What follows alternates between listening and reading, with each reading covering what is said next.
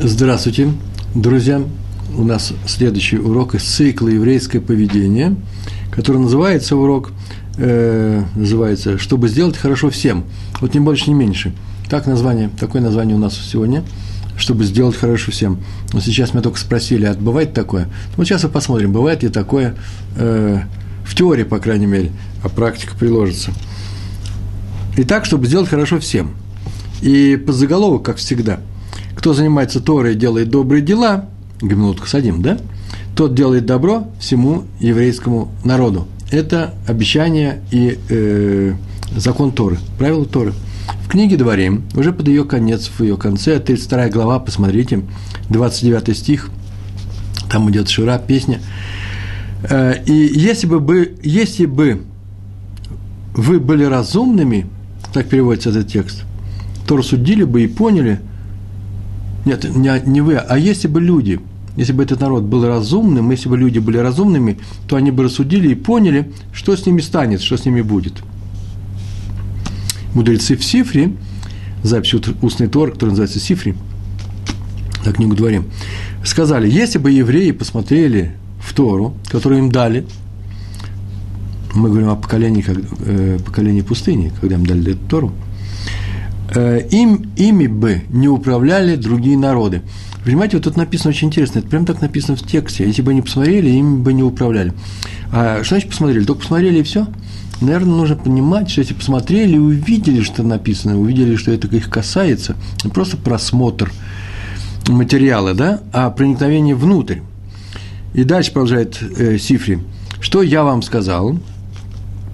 Так сказал Всевышний, примите на себя признание власти небес – это, по-русски это называется «возьмите на себя э, гнет небес», да, то есть э, только Всевышнего признаете властителем, только его, но его нужно признать властителем. И дальше второе действие. Склоняйте друг друга к трепету, то есть влияйте друг на друга таким образом, чтобы у человека появлялся, рад шамаем называется, э, страх совершить э, грех, э, провинность и так далее, нарушить Тору – и делайте добрые дела людям. Вот так написано в, э, сказали мудрецы. И за, запись в книге, которая называется «Сифри». А ниже, дальше текст продолжается. Ниже сказано, ниже это в книге Дворим. Мы сейчас говорили про 32 главу 29 стих, а сейчас 47 стих. А тут же после уже после песни Шира, там так написано, это не пустое для вас, это ваша жизнь. При помощи этого вы будете долго жить в стране в которую вы переходите через, через Иордан. Так сказал Моше еврейскому народу перед своей смертью, перед тем, как они входили в Эрец Кнан. А теперь она будет называться Эрец, Эрец э, Исроэль, святая земля, Эрец Акойдыш. Э, это не пустое для вас. Тора для вас не просто учение, изучение, стихи, текст. Это ваша жизнь. Здесь имеется в виду Тора. Это комментарий, который делают на на сифре, а при помощи этого будете долго жить в стране, это сказано, вот при помощи этого, чего этого Торы, здесь идет указание, прямое указание на Гамилут Хасадим, на благие дела. И тогда вы будете долго жить в этой стране. Вот на это предложение написал Раши, и он объяснил, не зря вы занимаетесь Торой, ибо многое от нее зависит. И пояснил, ибо она ваша жизнь. А в Иерусалимском Талмуде еще более поясняется эта мысль, трактат П, глава П, прямо в самом начале трактат П. Когда она, Тора, когда она ваша жизнь, когда Тора становится вашей жизнью? И ответ, когда вы занимаетесь ею, учите ее и исполняйте, она станет вашей жизнью. Смотрите, это очень интересная вообще философская проблема. То есть все зависит вообще от вас. Вы можете сделать себе другую жизнь. Вы можете, могли бы, если бы не взяли Тору, э, жить совсем по другим правилам – не заниматься Торой, и у вас было бы жизнь, было бы что-то другое. А теперь вы взяли Тору, и теперь она для вас жизнь. Когда она, то, когда она для вас жизнь, не как какой-то э, сгула, да, не как какая-то вещь, которая наличествуя у меня, помогает мне жить, но амулет какой-нибудь. Нет, нет. Э, это прямое действие. Вы изучаете Тору, живете, и это ваша жизнь и будет. А ничего другого, после как вы взяли Тору, уже у вас э, жизни не будет. Мидраш приводит пример басню. В Мидраше написано. Сын одного человека сказал, что он хочет, состоятельного человека, я бы сказал, царя. Ну, расскажем в таком варианте. Сын одного человека сказал, что он хочет пойти посмотреть мир. Хочет изучать мир перед тем, как приступить к, э, к хозяйству, э, получить хозяйство от своего отца. Хозяйство, там, страну или хозяйство. Но он боится разбойников и хищных зверей. И отец дает ему толстую палку, макель, трость большую, и говорит, что эта палка сама напугает разбойников и зверей. Это, конечно же, басня. Э, это, как называется, по-русски пример, просто такой притча, правильно, спасибо большое, притча мне подсказывает. Да, и здесь имеется в виду наша Тора. Они сказал Творец, так в Мидраше написано, пока мои дети ею заняты, ими никто не будет править.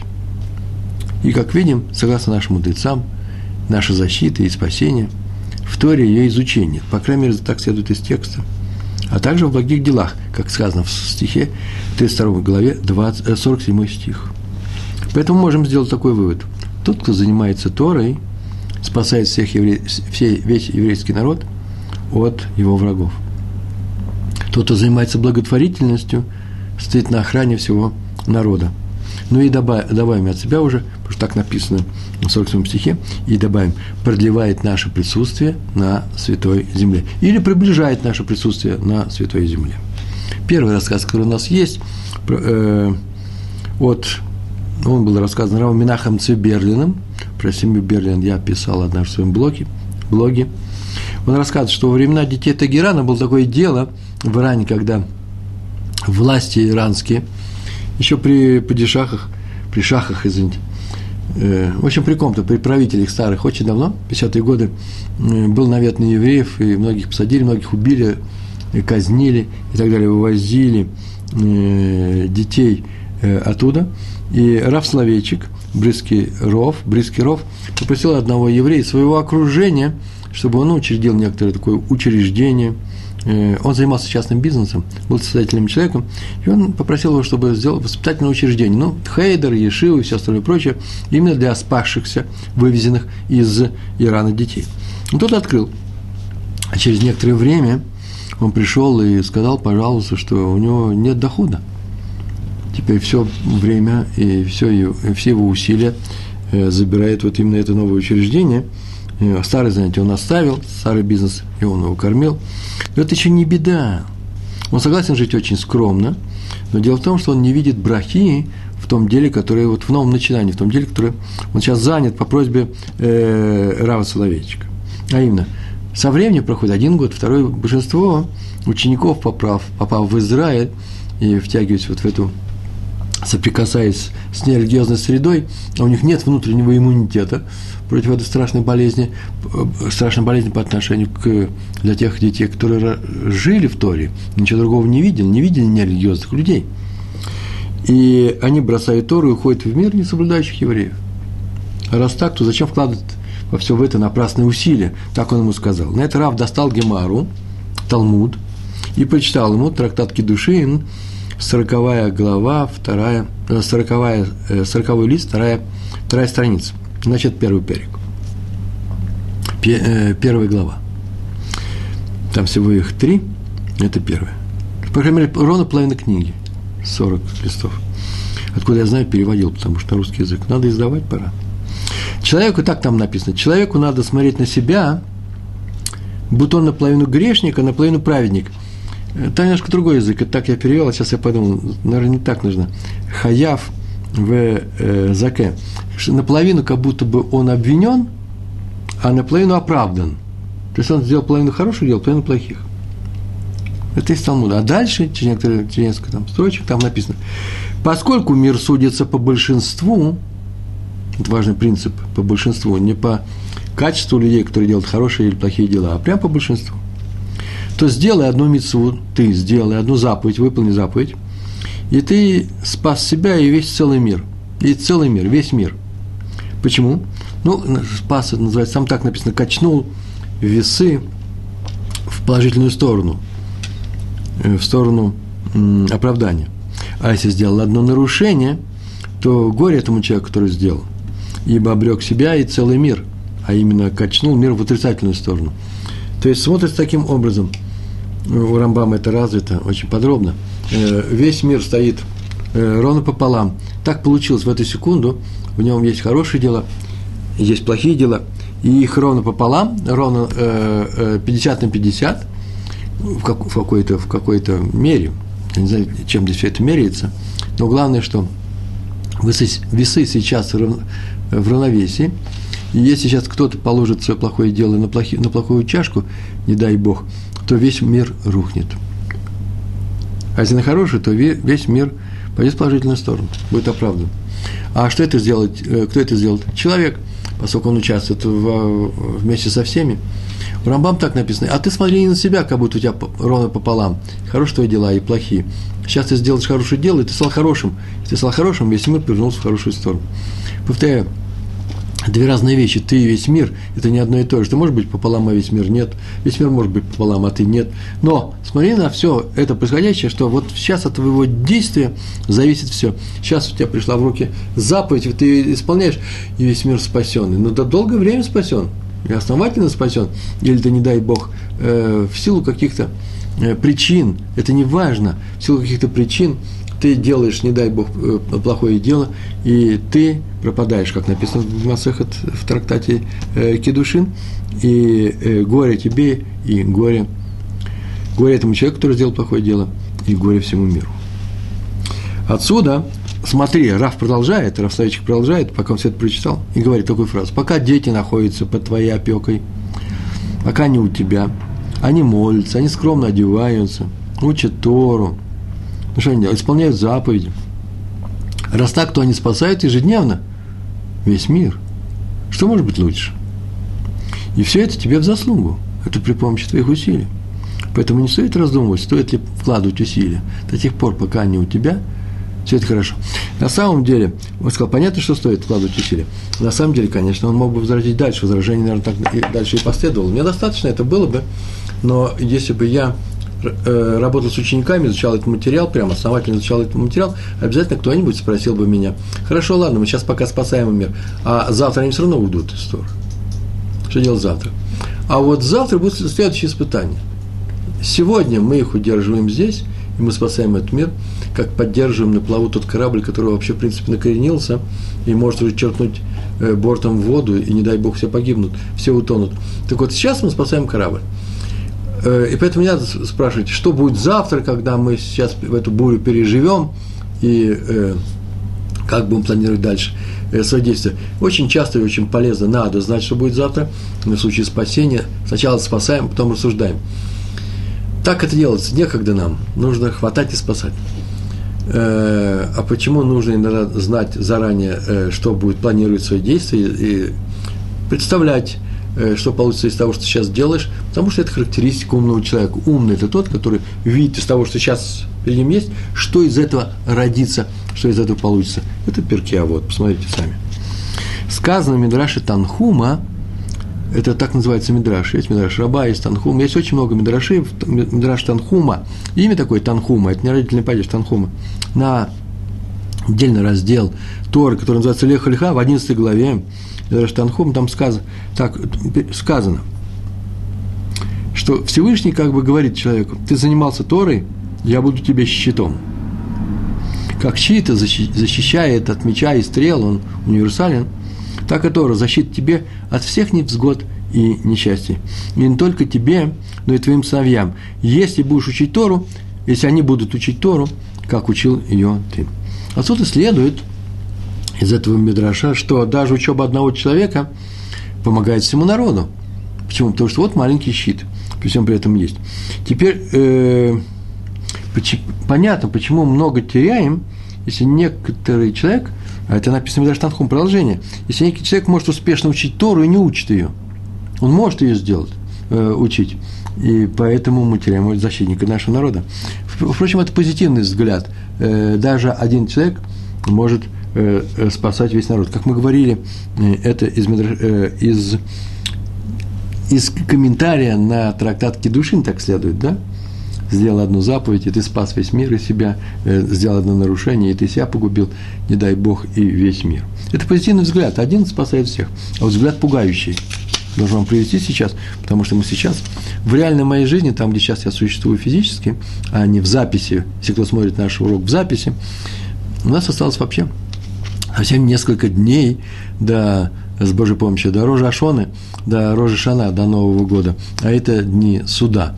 А поэтому можно и напугать Э, потому что сам, само понятие суда пугающее, для, для, для того, чтобы справиться, надо вообще-то испугаться. Это называется Ират Шамаем, трепер перед небесами.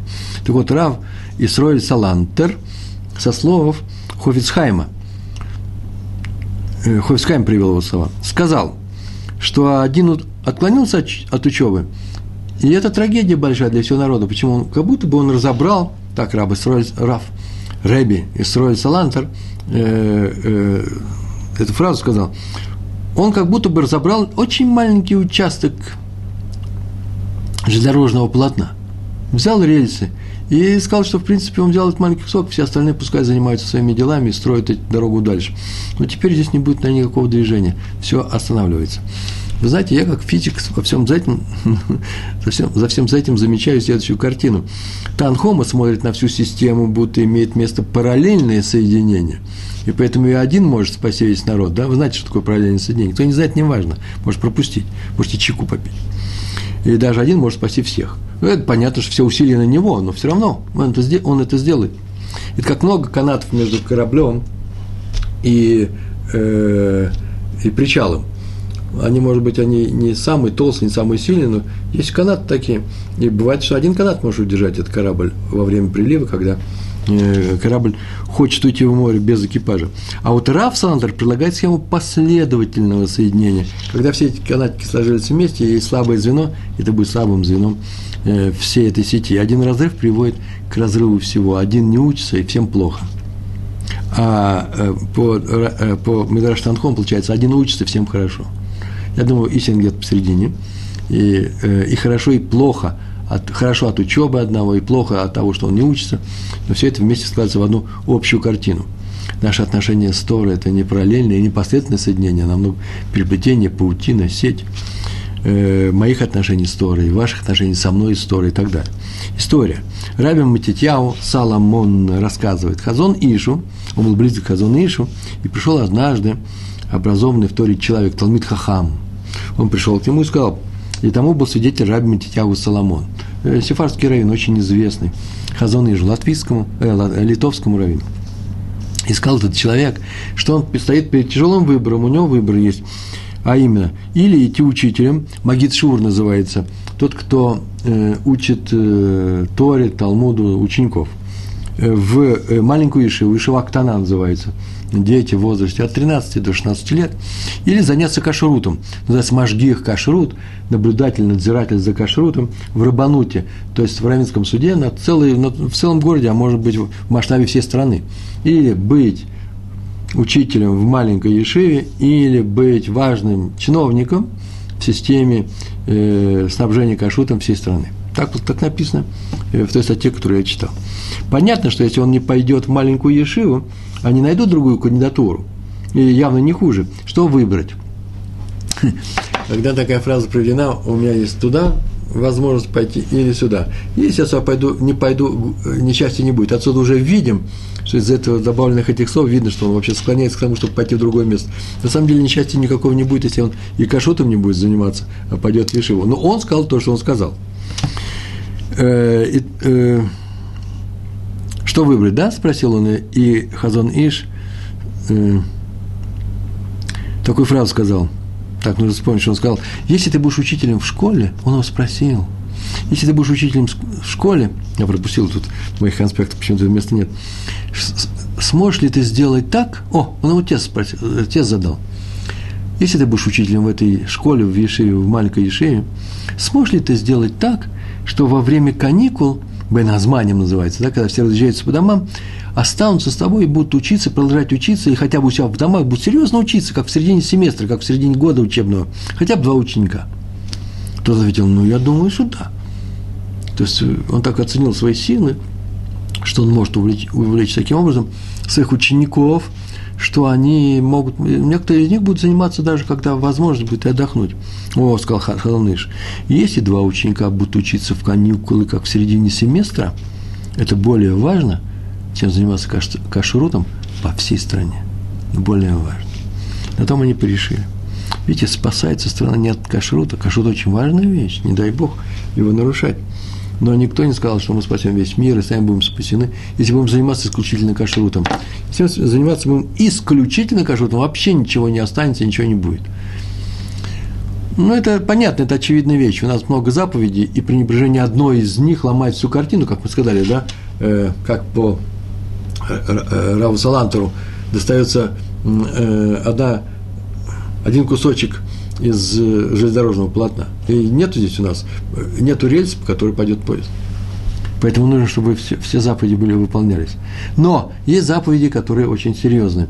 У них специфика есть, а именно изучение Торы спасает весь еврейский народ. И мы добавим от себя, как было сказано, изучение Торы и благие дела, хорошие дела. Гамилут, хасадим. Один хелоним, а хелони – это выражение такое, слово такое – ведь не только религиозных людей зовут досами, и у досов, да, ортодоксальных евреев, есть свои слова, есть свои названия по отношению к другой публике.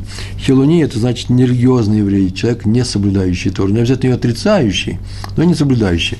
Такое выражение, оно нейтрально, оно эмоционально никак не окрашено. Рассказывает, рассказывается, что один такой человек гулял по Петахтикве в день Йом-Кипура – Педактике достаточно много нерелигиозных мест, есть и нерелигиозных. Он гулял в день Йом-Кипура, в том-то дело, что он разгулял э, прямо перед синагогами, в центре религиозном, и в день Йом-Кипура, Йом-Кипур, ну, вот-вот уже наступал, э, э, был вечер, и как раз читали Кол, э, Коль Нидры. Коль Нидры – это значит э, молитва, с которой начинается Йом-Кипур. Она очень серьезная, очень важная. У нас на сайте написано об этом. Главное, что вот начинается Йом-Кипур. А у нее сигарета во рту. И он проходил рядом с Ешивой Ломжи. Это известная Ешива, которая в Петахтике, э, супер Ешива, я бы сказал. И вдруг он видит, как из синагоги, э, из синагоги Ешивы, при Ешиве есть синагога, это зал, где еще молится, вышел старый человек, равинскую, и да, вида очень такого равинского – и пошел в сторону туалетов, которые находились во дворе. Во дворе бетонированный э, двор, и там э, стоят кабинки. У меня, знаете, так это написано в этом рассказе. И э, он, этот человек начал заходить в одну кабинку, потом вышел во вторую кабинку, в третью. Странная вещь. Прекрасно понимает этот человек, что сейчас читается очень важная молитва. Он курит и заинтересованно смотрит на этого человека, который обошел все эти кабинки, а потом ушел. Ну, очень удивился, чем он занимался. И догнал очень быстро, прежде чем тот вошел, выбросил сигарету, подошел к нему и спросил, а что вы сейчас только делали? Просто интересно. А тот ответил, сейчас в синагоге много евреев, все молятся, постятся, и многие, скорее всего, забыли э, приготовить туалетную бумагу. В карман ее положить, не знаю. Э, там пришел, тоже ее не было. Она должна быть уже нарезанная, чтобы не рвать, как в субботу, чтобы не рвать бумагу. В... То, что можно заранее приготовить, нужно сделать заранее. И так я заранее приготовил несколько рулонов. Теперь э, разошу по, кабин, по, по кабинкам, рву на листы, сейчас Йом Кипур не, не наступил, и раскладываю. А ты что, он спрашивает, местный работник э, при синагоге? Он сказал, ну я просто еврей, такой, как все, не больше, не меньше. И вот этот человек, молодой человек с сигаретой, подумал, знаете, как интересно, сейчас важный момент в жизни еврейского народа. У них, у них, у религиозных людей – а он настолько заботится о других, что решил выйти из молитвы Колнидра и разложить по кабинкам, где справляют нужду свою. Об этом он думает, э, разложить бумагу. Интересно, это его обязанность или просто ему делать нечего? И э, пришел на следующий день после, после Йом-Кипура, через день, и расспросил. Его описанию выяснилось, ему объяснили, что это вообще знаменитый Раф Лягу Душницер, известный талмудист – Великий учитель. Талмудист разносит бумагу по туалетам во время чтения важной молитвы в Йом-Кипур. Это настолько удивило нашего героя, что он решил поговорить с Раун. Еще раз он уже познакомился с ним. И после разговора он сам спросил, э, можете он такие разговоры приходить еще? Просто поговорить с ним. Он, наверное, еще не просто так поговорил, не просто туалетную бумагу он рассел, наверное, еще мог что-то сказать. Известнейший учитель был. Не все умеют разговаривать с людьми, которые приходят снаружи. Это тоже большое искусство. Это люди, которые живут внутри э, э, евреев Торы. Э, людям, которые пришли, сами снаружи сделали балять шува, да, балит шува, сделали движение внутрь Торы, стали соблюдающими людьми, легче разговаривать с теми, которые остались там у них за спиной. Почему? Потому что мы там были. А это человек, который всегда был здесь. И это умение редкое. Да еще и со Израиля. Это не человек, не еврей из России, не еврей из э, Европы. Это местные люди. Они специфичные, израильтяне, которые против Торы специфичны. Так или иначе он с ним поговорил. И э, согласился. И после их встречи он стал приходить каждый раз все чаще и чаще, а стал вообще, потом стал вообще ходить на его постоянные уроки, у него были постоянные уроки. И так со временем он стал верующим евреем. И через много лет рассказывал своим детям, эта история давно произошла, эта туалетная бумага изменила мою жизнь, так он рассказывал. Ой, на всех, на каждого может быть повлиять какая-то совершенно мелкая деталь. На меня повлияла туалетная бумага. Можно сказать, так он сказал, что каждый раз, когда Раф отрывал лист на моих глазах – туалетной бумаги от рулона, он разрывал мое сердце, просто это был надрыв на моем сердце. Слава Творцу, так он закончил, так он закончил, что он дал мне такой чудесный случай, спас меня и мою семью для вечной жизни. Так это записано было в этой статье, немножко с пафосом таким в конце. Я взял и перевел. Еще одна история про Рава Йосифа Шлома Канемана. Я напоминаю, наша тема сегодня, чтобы сделать хорошо всем. При помощи чего? При помощи изучения Торы, помощи изучения Торы, а также хороших добрых дел, гмилут хасадим. И, как обещают наши мудрецы, они так говорят, как трактуют наши мудрецы слова Торы, Тора нам обещает, что это и будет спасением нашего народа. Во всех невзгодах, во всех бедах, во всех Э, наших э, несчастьях и противостояниях э, с турками, Европейскими союзами, с окружением нашим. Да что бы вы ни сказали, всегда нужно сидеть, изучать Тору. Это лучшее, что мы можем предложить. Ну, а тот, кто считает, что вообще нужно обзавестись самолетами F-16, тоже хорошая мысль, нужно ее обсудить, можно было, просто сейчас не время. F-16 намного лучше, чем, изучать, чем полные ишивы, набитые людьми, которые изучают Тору. Так вот, э, F-16 еще ни разу не выигрывали войны, а можно даже при хорошей армии, не дай бог, конечно, упустить и оставить все. Э, у нас никогда не было армии за последние полторы тысячи лет, даже больше. И мы остались тем народом, который живет здесь. А тот, кто мне однажды сказали, ну вот, не будь досов было бы лучше, так вот не будь досов, не было бы его. Это в первую очередь. Раф Йосеф Шломо Канеман, главный раввин Ешивы в городе э, Поневиш. Он рассказывал одну историю, это э, с его слов сейчас приведено, о главном раввине города Таврик, который в Литве. Я не знаю, что это за город, э, это на иврите увидал, огласовки там не было. Я так понял, что это Таврик. Эта история в свое время наделала много шума, была известна, история непростая. Когда фронт во время Первой мировой войны приближался к Таврику, то есть катился по Литве, то русские ввели в городе комендантский час, запрещалось вечером выходить э, из домов, а в, ок, э, в окнах, чтобы было затемнение, чтобы не, не было света никакого. Наверное, боялись, что кто-нибудь азбукой Морзе будет передавать немцам э, какие-то данные о русской армии. Какой русской армии, какие данные она бежала в это время? Фронт, правда, стабилизировался и остановился перед городом Таврик. И вот был конвой, как называется, не конвой, а, э, ну да, э, конный конвой,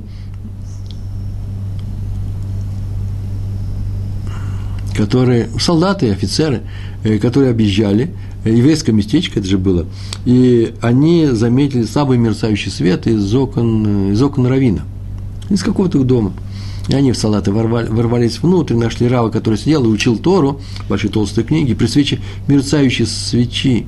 А на самом деле мерцала, давала отблики. Уж, наверное, точно азбука Морзе. Я уж не говорю о том, что вообще дом Тора смотрел во враг, и на другом берегу, на другом... Некуда даже было передавать это. Но это вбежали русские солдаты. Поэтому никакие объяснения не подействовали. Они сказали, что он ты шпион, сигнализируешь наступающим немецким войскам, у нас есть приказ, вот он приказ, а может вообще слово, матерно они его рассказали, как они его понимают, мы сейчас его вводим во двор и расстреливаем. Вы скажите, ну, доставлять удовольствие человеку расстрелять другого человека, что за натура такая? Это отдельные слова, которые я сказал, не записывать, не, не обращать на них внимания. Так вот, ему сейчас сказали, что сейчас выйдут во, во, во двор преступники, бандиты, и расстреляют. И вдруг он говорит, что у него есть одна просьба, пожалуйста, ее уступите. Какая просьба, они даже слушать никакой не хотят просьбу. Но он сказал, дайте мне дочитать вот этот отрывок. Видите, он показывает книжки вот отсюда сюда. Я сижу это изучаю. Это Рамбам. Я хочу понять этот закон, я хочу понять, что здесь написано. И у меня он сейчас как раз не получается. Мне во что бы то ни стало, надо понять, что здесь написано. Они так удивились. Потому что ничего не просишь, старик? Он говорит, ничего не прошу, дайте мне, пожалуйста, это изучить. Но они удивились. Вообще от силы полчаса, часа займет. Меньше даже. А потом расстреливайте. Он так не сказал, конечно, фразу, нельзя просить такие вещи. Но, по крайней мере, так это следовало. Они удивились, согласились, присели, чтобы перекурить. Смотрят с удивлением на этого хладнокровного раввина, которому нужно почему-то учиться. Где вы слышите, дать мне перед смертью последнее желание э, приговоренного, э, дайте мне, пожалуйста, поучиться полчаса. Но только у еврейского народа. Я же говорю, святой народ, святой народ. Поскольку мы святой народ, поэтому Всевышний нас спасает вот от таких вот бандитов. Ну, дальше прошло, поэтому что прошло чудо. Они сели, э, смотрят на него, а он в полный голос стал учиться – Э, на самом деле, я просто уверен в этом, что он был уверен в том, что это последний, последний урок его жизни, последняя книга его жизни, последний раз он изучает э, Рамбама. Э, и он, наверное, он осилил его. И тут вдруг прискакал вестовой, сообщил этим патрульным, что немцы вот только что, полчаса назад, вы слышите уже канонада, э, прорвали фронт и, и срочно, быстро быстрым маршем подходит к городу. Тут конвойные убежали, не до раввинов осталось. Так, в заслугу своей преданности Торе и учению, Рав был спасен. Повторяю, эта история была известна в свое время, они писали в газетах, и Раф Йосиф Шломо Канеман тоже рассказал, э, почему, потому что он знал своего учителя, э, раввина, главного раввина города, э, э города Таврика. Э, а вот фамилии его почему-то я не записал, наверное, ее и не было. Ой, интересно. Главный раввин города Таврика. Еще одна история про араби Шауля Моша Зильбермана, главный Даян, главный судья, Авбайдин, как называется, э, руководитель Равинского суда польского города Вирушов. Вы знаете, понятия не имею, я не нашел этот город, потому что написано только согласными, э, по-еврейски написано. Но я думаю, что если польский город Вирушов, э, то можно так и произнести. Если был э, на Украине, мне бы сейчас поправили –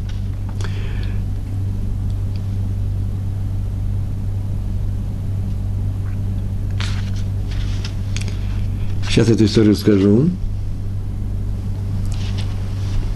Э, э, спрашивает Бати из Санкт-Петербурга. У меня тут на массах, на экране.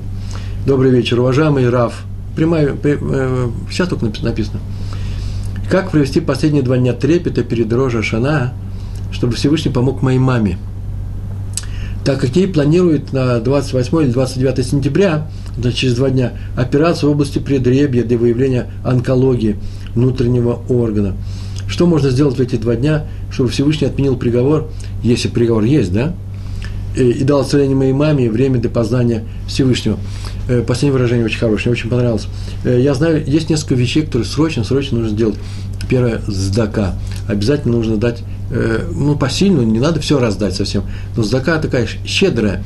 И именно для того, Э, чтобы, э, э, когда дается эта задака, именно для того, чтобы мама вылечилась. Мы просим чудо у Всевышнего. И главное, проникновенная молитва. Обязательно. И э, э, молитва, э, нужно просто пойти в Ешиву или пойти в синагогу, где молятся евреи, и э, сказать им, чтобы они э, говорили, не кадишь, нет, чтобы они молились и э, в, э, для, для выздоровления этой мамы. Больше того, сейчас я могу сделать простую вещь поскольку здесь, правда, не написано имя мамы, надо имя, э, потом бат, дочь такой-то, и э, имя бабушки тогда, да, я понимаю, что все это евреи, и тогда мы свой урок могли бы, я мог объявить, могли бы провести. Напишите сейчас. И мы провели для, э, чтобы, для того, чтобы она вылечилась, и чтобы несчастье, чтобы она встала от болезни, и, как вы написали, отменил приговор и дал исцеление моей маме время для познания Всевышнего, вернуться к Торе, как я понимаю. Да? Э, Рфаш чтобы мама, ваша мама была здорова, э, здоровой. Срочно сейчас, чтобы была здоровой. Напишите ее имя. Теперь главный даян польского города Веруша. В 1912 году он решил уехать в Эрзесройль. И путь лежал, это польский город, через, по железной дороге на юг, через Одессу, а оттуда кораблем по морю э, до Хайфа. На одной станции меняли паровозы. Э, раньше меняли паровозы, я не знаю, не меняли ни воду, ни уголь, а паровозы, состав. Это я еще застал, это я еще помню. В 50-60-е годы я ехал на Дальний Восток, паровозы меняли. Наверное, втираются колеса. На одной станции меняли паровоз, а он остался в последнем вагоне. Последний вагон был состава. Э, и погруженный в Талмуд, а состав ушел, почему-то его не присоединили к новому составу. И Рав, обрадованный, что ночью сидят они и э, сейчас я скажу это, я им получил, что э, он учится, и никто ему не мешает, еще больше погрузился в, уч, в учебу, насколько был радостный это. И так прошла вся ночь. А утром он обнаружил, что, что сидит в пустом вагоне, а на перроне нет ни состава, ни людей, вообще никого раннее утро. И к нему пришли и удивились, что он тут делает, рабочие обходили. Он ответил, что учится, а где остальные? Выяснилось, что вообще-то он отстал от состава. А, а потом ему сказали, что телеграфом только что сообщили на, на, на, эту, на эту платформу, на эту станцию, что весь состав сошел с рельсов. И многие вагоны перевернулись, и есть погибшие. Это авария произошла в 1912 году в пределах Украины.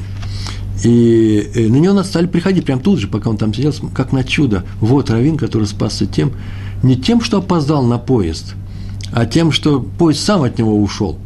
Такое выражение было. Но мы-то знаем с вами, что спасло его изучение Торы.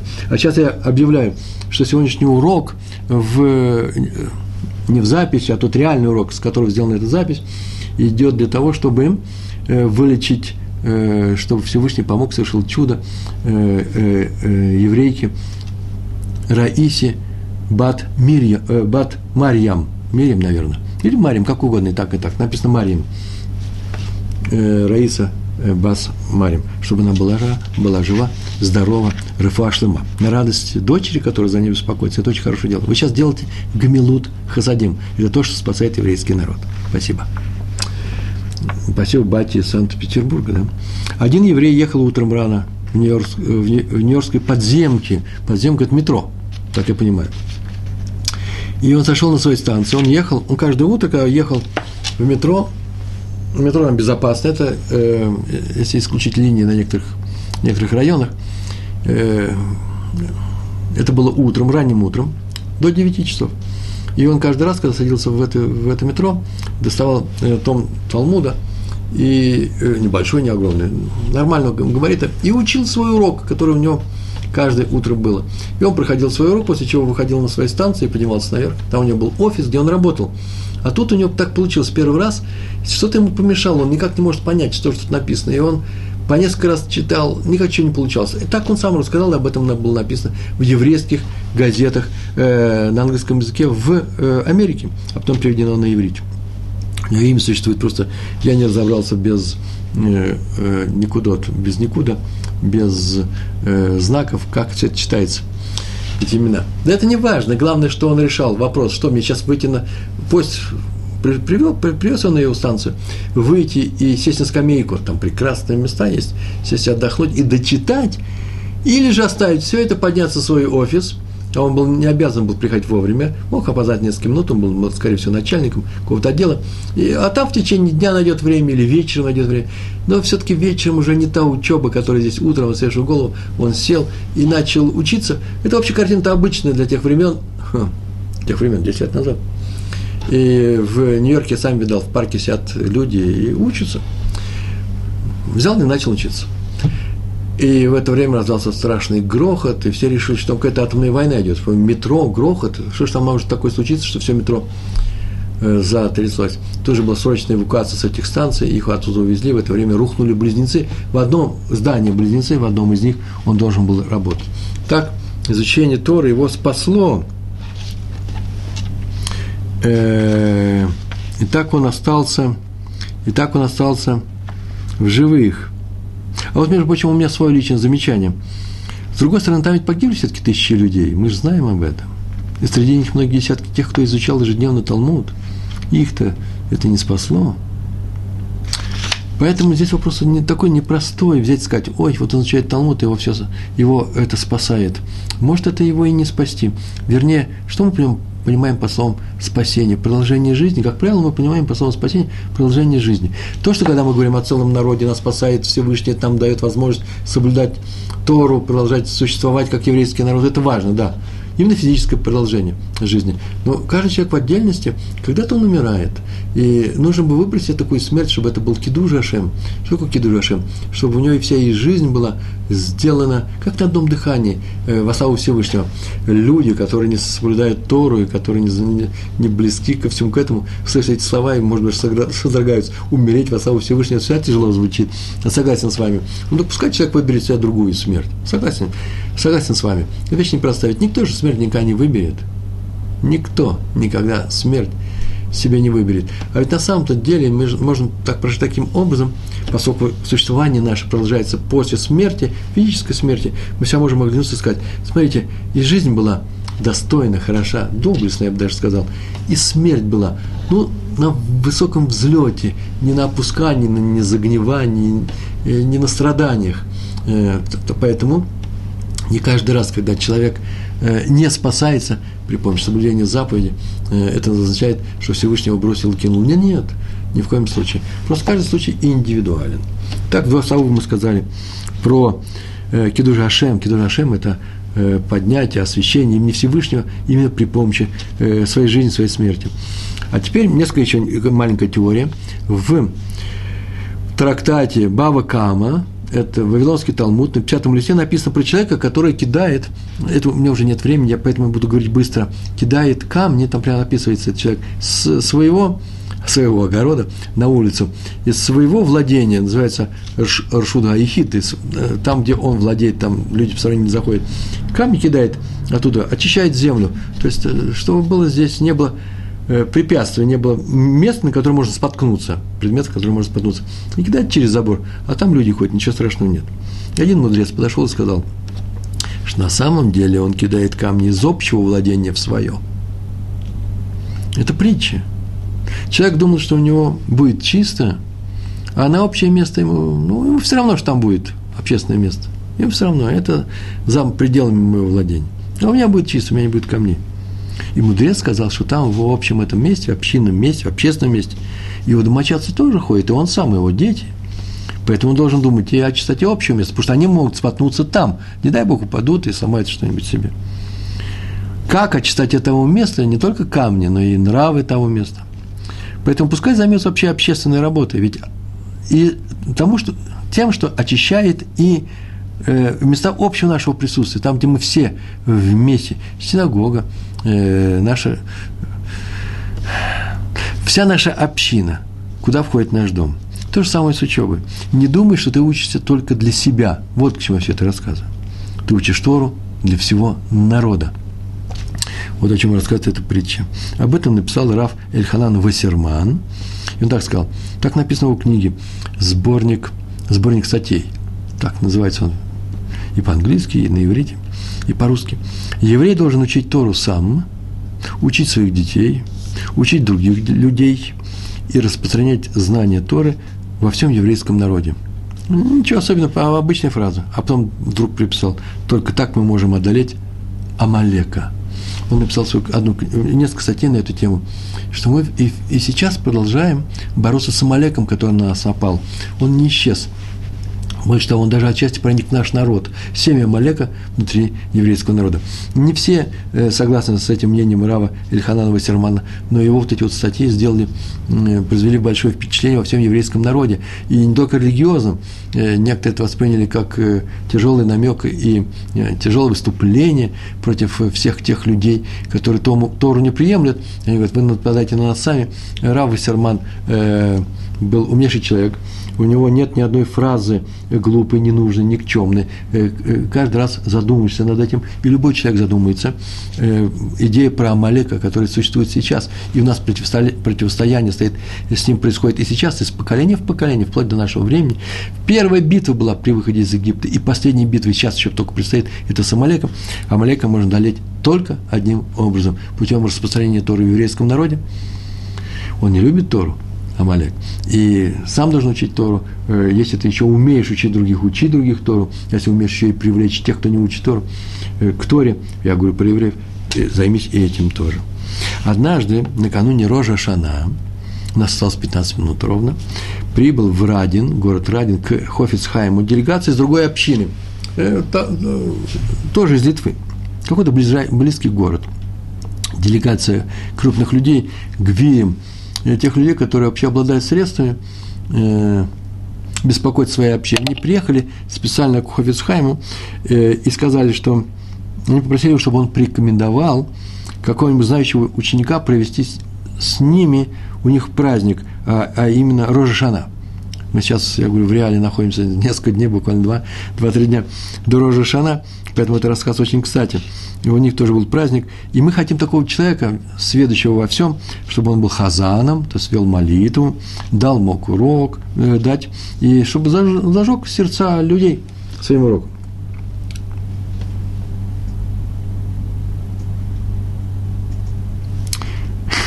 Нас благодарят за то, что мы сделали. Я даже не знаю, но благодарность принята от Бати Санкт-Петербурга. Э, спасибо. Написано спасибо вам большое. Э, это наша обязанность, на самом деле, обязанность еврейского народа, каждого еврея помогать другому еврею. Я даже не уверен, что в каждом случае это нужно говорить спасибо. Впрочем, есть у нас такой урок благодарность. Э, чувство благодарности – одно из самых основополагающих качеств нашего народа. Без него вообще ничего не получится. Есть такие принципиально важные качества в в каждом человеке. Так вот, пришли и сказали, чтобы он дал нам урок. Они на самом-то деле уже обратились к одному известному ученику, прославленному ученику, но он им отказал. Сказал, что не может отказаться, отказался, потому что он не может э, уйти от возможности провести этот такой большой праздник в своей родной Ешиве рядом с таким великим учителем. И тут же Хойфсхайм вызвал этого ученика к себе, тут же, и спросил, почему он э, решил не сделать людям добро. Почему отказался делать людям добро? Ну, ты все рассказал, что вот я не могу вас оставить. И сказал ему Хавицхайм такие слова. Я перевел прям слово в слово из того текста, который я был передо мной сегодня утром. Надо знать, что человек рождается не только для самого себя. Он создан и для того, чтобы помочь другим. Надо помогать людям. Это одна из целей твоего появления на свет. Это то, что сейчас произошло, да. Заболевшим человеком нужно молиться за его выздоровление. И тогда э, есть надежда на то, что э, Всевышний поможет и ему, и этому человеку, и его дочери, и его семье, и евреям города Санкт-Петербург в данном случае, и всем нам, потому что мы все вместе занимаемся одним делом. Мы осуществляем Тору на земле. Мы в центре, мы не сбоку, мы не в конце. Мы не в конце длины череды от Авраама, Сары, Исаака, Якова, а в конце мы. Нет, мы прямо в центре. Вокруг нас весь остальной мир, и Авраам, и с Исхаком, и, и, и Яковом, и стоят и смотрят на нас, как мы выполняем эту Тору. Будем стараться ее выполнять. Э, тут было сказано, да, надо помогать людям. Для того человека создан, сказал Хофицхайм, для того, чтобы помочь другим. Между прочим, мы уже говорили на эту тему про Жава Соловейчика, Брискирова, который не Брискирова, э, Рава Соловейчика, который написал книгу э, э, Бес Леви, Бес Галеви. И э, он ответил на вопрос сына. Вопрос был сын такой. В книге Беслеви приведено в самом вступлении, написано его сыном, вступление.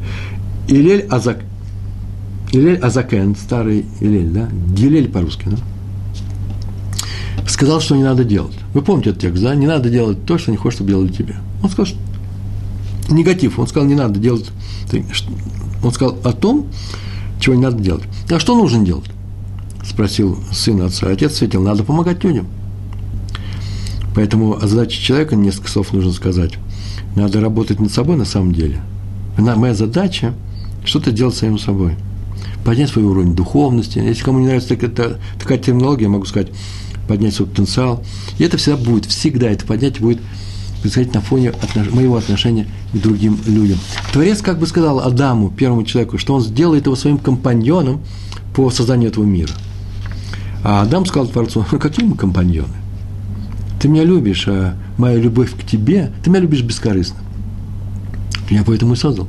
А моя любовь к тебе не соответствует твоей любви. Она пониже. Ибо ты мой создатель. Дай мне, кого я могу любить так же, бескорыстно.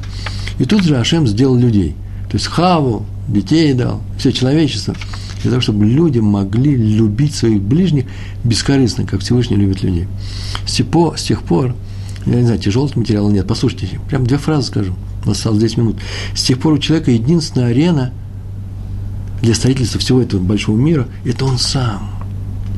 Но направление его работы, ее вектор – это другие люди. А именно, для, созда... для человека создание мира – это создание самого себя, но исключительно при помощи других людей. Любить людей – это и есть его задача. Помогать им – это средство, не, более, не, не больше, не меньше, как средство для самостановления, самореализации, реализации самого себя. То есть именно из-за того, что я делаю с людьми, в результате получаюсь именно я. И нет других вещей. Можно выучить иностранные языки, стать полиглотом, стать, я не знаю, там, физиком великим, музыкантом, кем угодно, Моцартом. Твое отношение к людям и будет твоей главной характеристикой.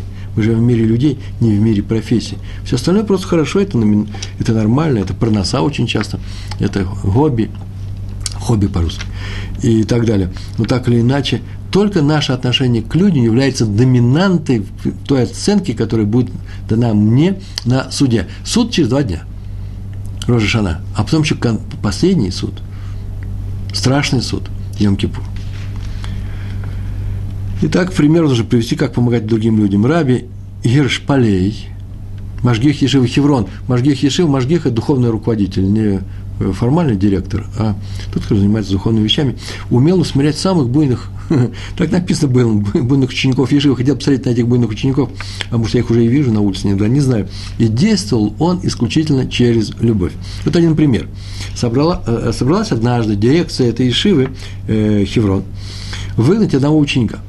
Выгнать изгнать. Ну, как выгнать? Предложить ему уйти, покинуть место. Ну, по крайней мере, чтобы не, не влиял плохо на остальных. И не написано почему. Может быть, буйный был, может, плохо учился, не, неизвестно. И Раф Полей возмутился. Кто вас поставил быть судьями над людьми? Вы что, судьи? Вы ему испортите всю жизнь в еврейском мире. Ведь его, поскольку его только что выгнали, не возьмут ни в одну ешиву, никогда. Куда ему идти? На улицу? И тут же заявил, что с завтрашнего дня берет его к в Хеврут. Хеврут – это когда изучают э, Талмуд э, два человека, учитель и ученик, или два равноправных ученика. Так изучается в наших ешивах Талмуд, кроме общего урока.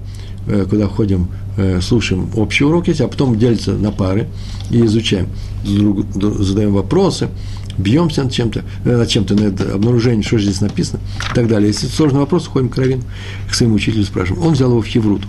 Так произошло каждое утро, в течение месяца он занимался с ним по часу. А через месяц сказал, вот, теперь можно ему предложить поискать другое место. И все удивились. Он объяснил, теперь, когда люди узнают, что он занимался Талмудом в паре с руководителем Ешивы, Хеврон, его сразу все возьмут в любое место, и он сможет продолжить учебу, он не оставит Тору. Тут обязательно тоже мне предложение от себя, я не могу без этого войти. Так подумал, ведь одно из двух. Или он перестал плохо влиять на других после того, как он месяц занимался с раввином, тогда его можно оставить даже у себя. Или не перестал, и тогда его нельзя предлагать другим Ешивам. Нормальная логика? Нет? А я? По-моему, нормально. Думаю, ответ тут должен быть такой. Он не, не изменился в лучшую сторону поведенчески, возможно. Возможно, не изменился, и поэтому его, наверное, все-таки нужно предложить уйти.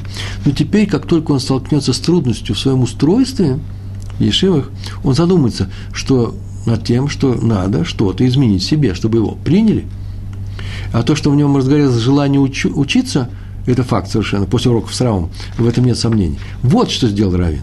Он ему сделал, привил ему просто огромное желание, занимаясь с ним, привил. Помог ему развить в себе желание учиться. Учиться, и мы возвращаемся к нашей теме, помогать еврейскому народу, быть его щитом. Потому что у нас на, щи, на счету, извините за игру звуков, быть его щитом, на счету у нас каждый еврей, который изучает Тору. Итак, занятие Торы оказывает непрямое, видимое влияние на нашу жизнь. Это уровень духовный. Но человек обязан в первую очередь заботиться о своем духовном уровне, а потом о физических нуждах своего тела, да, физических нуждах. Однако по отношению к другим людям, наоборот, сначала мы должны позаботиться о физических нуждах других людей, каждого человека, а потом о, о его моральном уровне, о моральном облике. Эта забота и будет моральным подъемом самого человека – тот, кто беспокоится о теле других людей, а потом об их морали, вот это вот называется морально, он поднимает свой моральный уровень. Так написал Раф Исроль Саланта. А теперь маленькое приложение.